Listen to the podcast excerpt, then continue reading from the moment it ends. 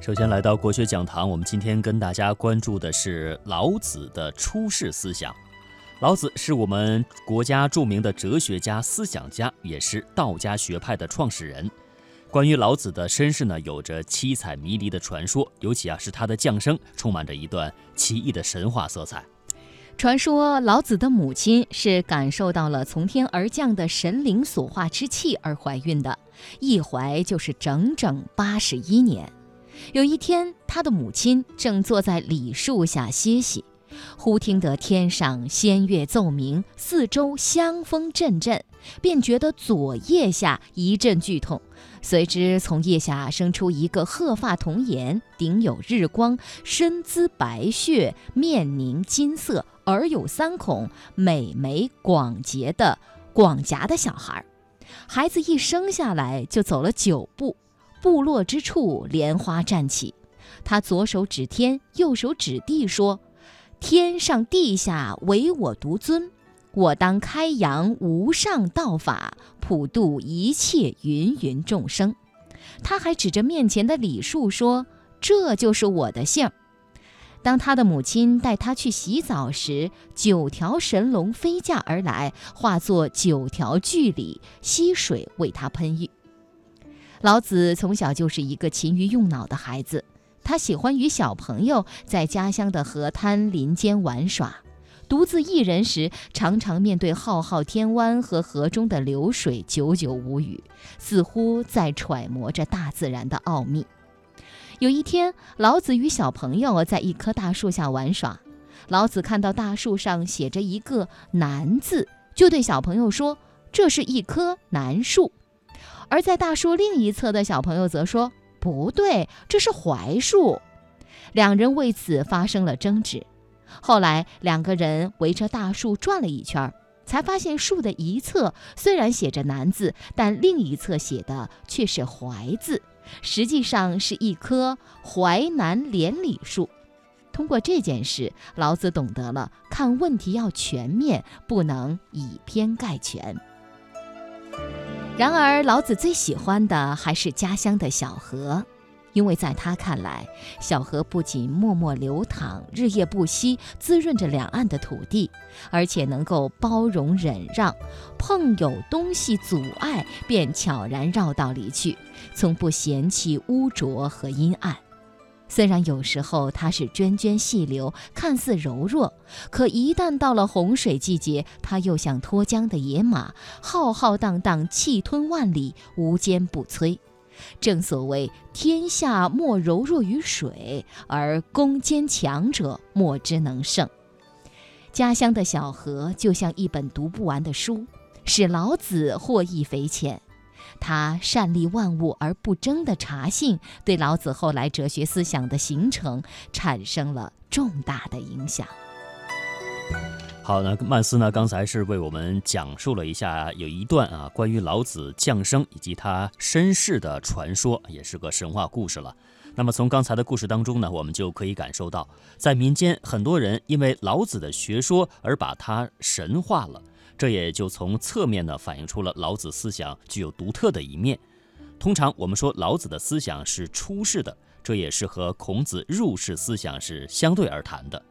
老子的思想如果从美学来讲，对中国古典美学的发展影响很大。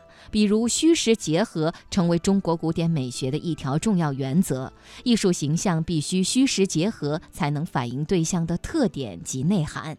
美学家宗白华说过。和西方古典美学不同，中国古典艺术呢是有虚有实。比如中国画是线条，线条之间呢就是空白，而中国画非常重视空白。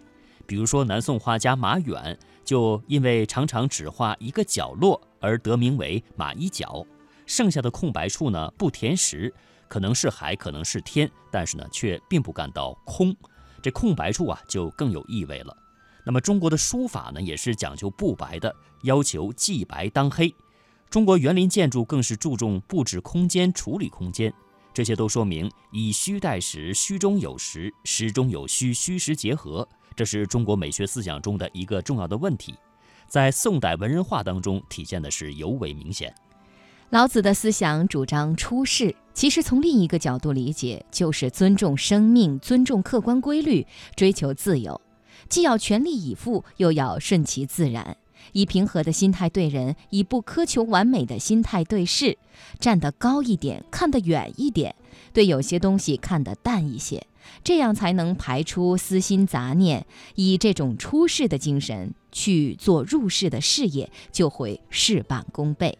那么，有关于老子出世的思想在春秋战国时期的影响，以及对于当代社会的影响，请听我们制作的《中华文化探源》回望先秦的节目片段。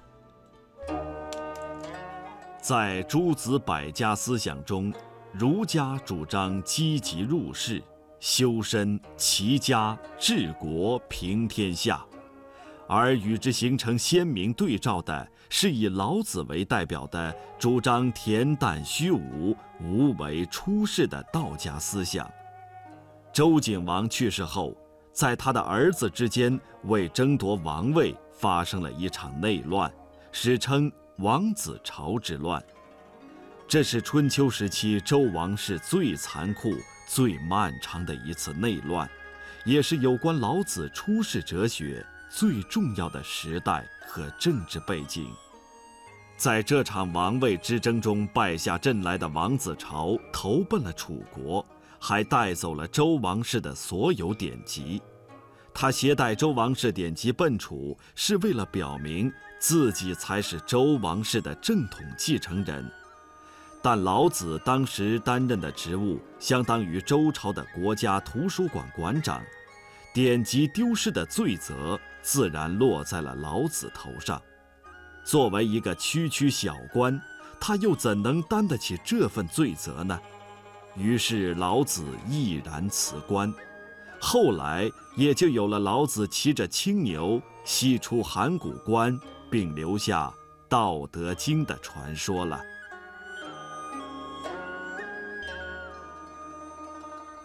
在中国哲学史上，“道”这一概念。为道家首先提出，道的原始含义是指道路、坦途，以后逐渐发展为道理，用以表达事物的规律性。道家的思想到底是如何产生的呢？其实这个问题也是学界长久以来争论不休的话题。北京大学中国古代史研究中心研究员丁一川。有人就说道家是出于史观，可能是有一定关系。史观一定是第一关注的是天的问题，道家东西好多是天的东西。另外，道是讲统治、讲帝王术、讲兴亡的，那么史观也是干这事。古代的一切知识其实都跟史观有关系，因为说中国的知识来自巫史传统，呃，这是一个背景。从这个巫史文化，从这个天和人的关系角度，另外就刚才说的嘛，还有这么一批人，他就是不跟政府合作，那么我宁可过穷日子，我要避乱世。还有一块就是现实乱世中，他要开药方，确实要对症下药。他只不过觉得别人的都是庸医，他要治本。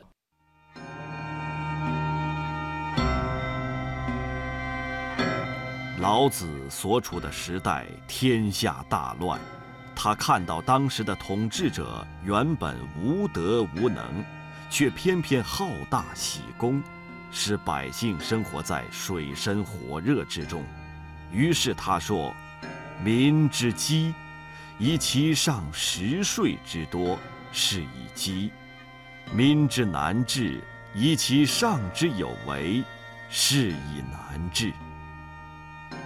电影《卧虎藏龙》里有句经典台词：“紧握拳头，什么都没有；松开你的手，便拥有一切。”这便是以老子为代表的道家思想的精华：无为而治。那么，老子主张的无为，如何能够达到治国的目的呢？东北大学文法学院院长张雷对他做了这样的解读：其实，在老子看来啊，无为并非是无所作为，无为的本质是顺道而为。统治者只要能够坚持遵守道的准则，万事万物就会自动的教化。教化之后。就会产生各种欲求和作为。如果你能够遵循无为的处事原则，遇到事情能够处理得柔和练达，一切顺应自然，不强求功名，就能够立于不败之地。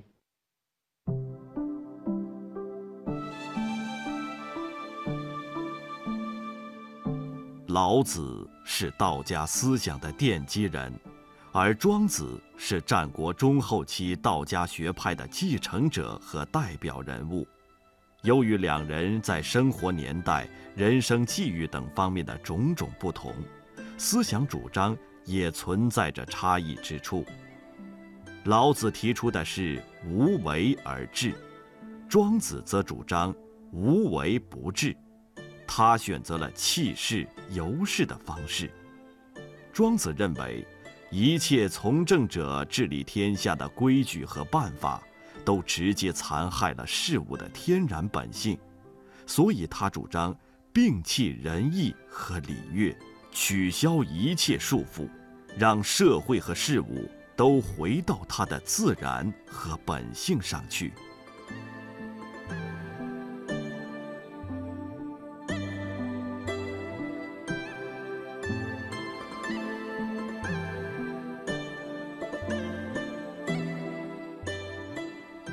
总而言之，道家思想并不赞同以儒家为代表的入世观念，而是选择独身世外的方式关心时局的变化。道家学者认为，如果统治者不能认同道家的思想，自己的抱负无从施展，只是时机未到而有所待也，并不是为了个人利益而等待。而是想为国家有所贡献而等待。是以圣人之治，虚其心，实其腹，弱其志，强其骨，常使民无知无欲，使服治者不敢为也。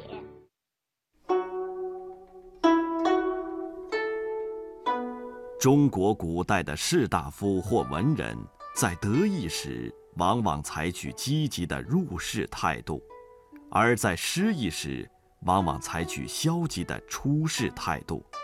入世与出世是儒道两家所提倡的不同的处事方式，他们似乎是对立的关系，而其实，他们是一种互补的结果。在以前，中国学术界主流的看法是。老子与孔子在做人做事等各个方面都是相互对立的，但是根据史料记载，孔子问礼于老子，发生在公元前两千五百年前的周朝，《乐调老子》中再现了这一情景。路过于此，千里之遥，不知中医为何国事？求一把尽国事，西出还神，特来拜访先生。所为何事？叩事问礼。先生，自幽王以来，诸侯纷争，百绪颠倒，君不惧，臣不臣，父不父，子不子。哎。天下病如膏火。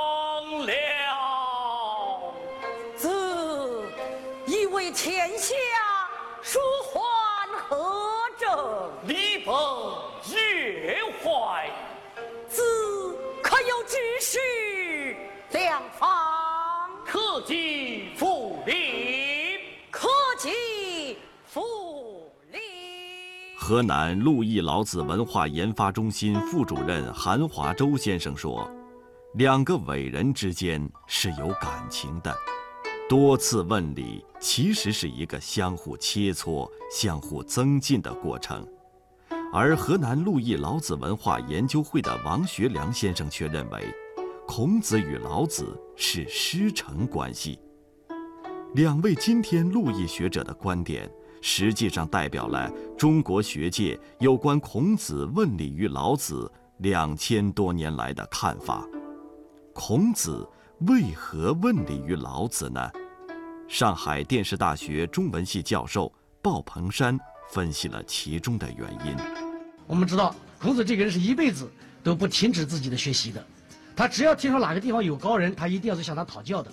同时，他特别希望在老子那个地方来印证自己的学问。当然，他也想到老子那个地方去学一学老子的学问。孔子问礼于老子，是中国思想史上空前绝后的一大盛事。两个人的会晤，为中国思想史乃至世界思想史留下了两种伟大思想碰撞的光辉。著名文化学者余秋雨在中国文脉一书中评价道：“这是两位真正站在全人类思想巅峰之上的伟大圣哲的见面，这是中华民族两个精神原创者的汇合。”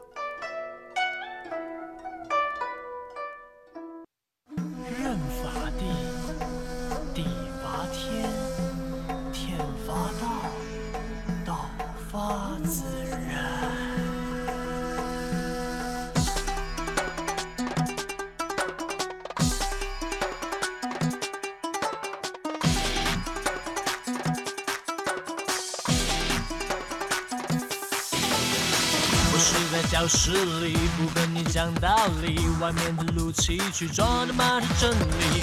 春秋百家争鸣，大家吵来吵去，到底谁有道理，谁的比较高明？人发的地法，天天发的道法自然，是你在音符里无谓畅快。人发的地法，天天发的道法自然，我自然的嗨。老子说，前方的路太多，走过的路不走，我们找到了一种自我。老子说，要不然换你说，你不懂。老子说，输和音其实都差不多。老子说，亲爱的公。哎，不对，这个是墨子的。